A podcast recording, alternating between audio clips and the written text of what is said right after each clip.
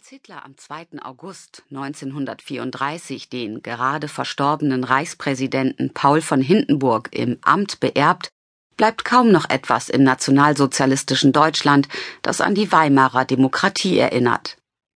Bis auf den Diktator selbst.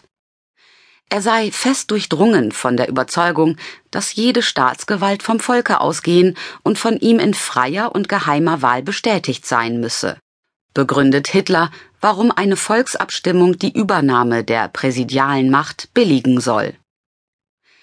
Es scheint so, als habe Deutschlands führender Antidemokrat auf dem Weg zur unbeschränkten Herrschaft die falsche Ausfahrt genommen und Gefallen am verhassten Wahlzirkus gefunden.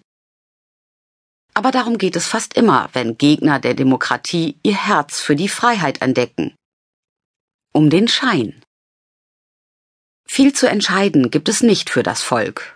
Worüber am 19. August abgestimmt wird, ist bereits geltendes Gesetz. Kaum war der greise Reichspräsident dahingeschieden, gingen seine Befugnisse auf den Reichskanzler über.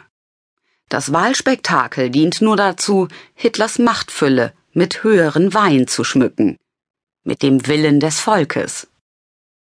Denn ohne den ist auch im nationalsozialistischen Selbstverständnis kein Staat zu machen. Und niemand zweifelt am grandiosen Erfolg der Abstimmung. Der letzte Triumph dieser Art wirkt immer noch nach.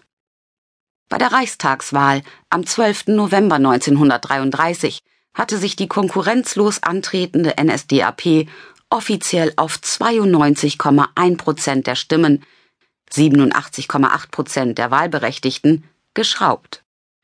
Sogar 95,1 Prozent Zustimmung vermeldete das NS-Regime bei der gleichzeitigen Volksabstimmung über den Austritt aus dem Völkerbund. Vor ausländischen Beobachtern geriet Hitler ins Schwärmen, feierte sich und die 40 Millionen Deutschen, die geschlossen hinter ihm stünden. Dabei dürfte jedem halbwegs klar denkenden Zeitgenossen der Verdacht gekommen sein, dass solche Sympathiewerte bei aller Popularität der NS-Außenpolitik in das Reich der Fiktion gehören.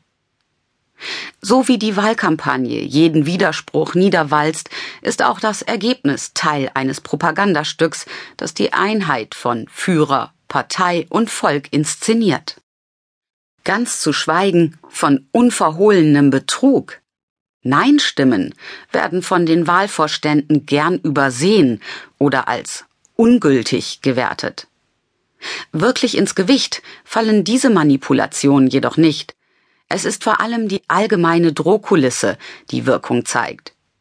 Reden die Nationalsozialisten über Wahlrecht, meinen sie eine öffentlich überwachte Zustimmungspflicht. Wer an der Abstimmung teilnimmt, kann davon ausgehen, dass sein Votum nicht geheim bleibt. Wer sich verweigert, testet die Geduld der Schleppdienste.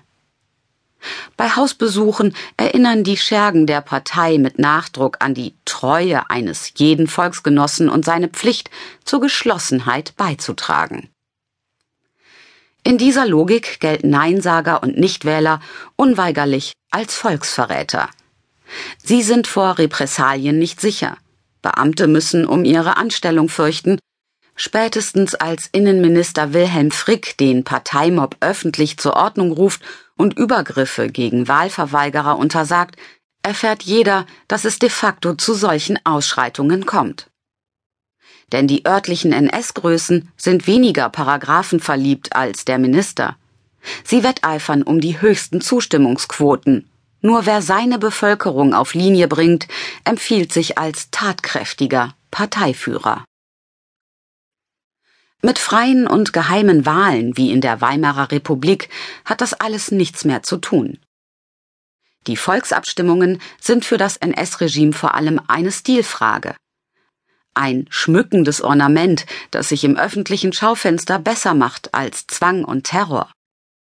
Wer hinter diese Fassade schaut, entdeckt aus früheren Tagen nur noch formal juristische Rudimente und inhaltsleere Rituale.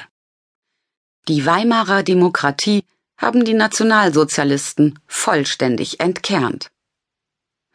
Den Anfang vom Ende markiert der Reichstagsbrand am Abend des 27. Februar 1933. Als erste erreichen die Feuerwehrmänner der Wache Stettin den Königsplatz. Sie glauben, die Feuerstellen ließen sich im Handumdrehen löschen. Aber dann bersten die Scheiben der Glaskuppel. Der Luftzug wirkt wie ein Brandbeschleuniger. Der Plenarsaal, Herzkammer des Parlamentarismus, steht sofort in Flammen. Am Morgen wird das Ausmaß der Zerstörung sichtbar. Ein Sinnbild des Untergangs. Die deutsche Demokratie, sie liegt in Schutt und Asche.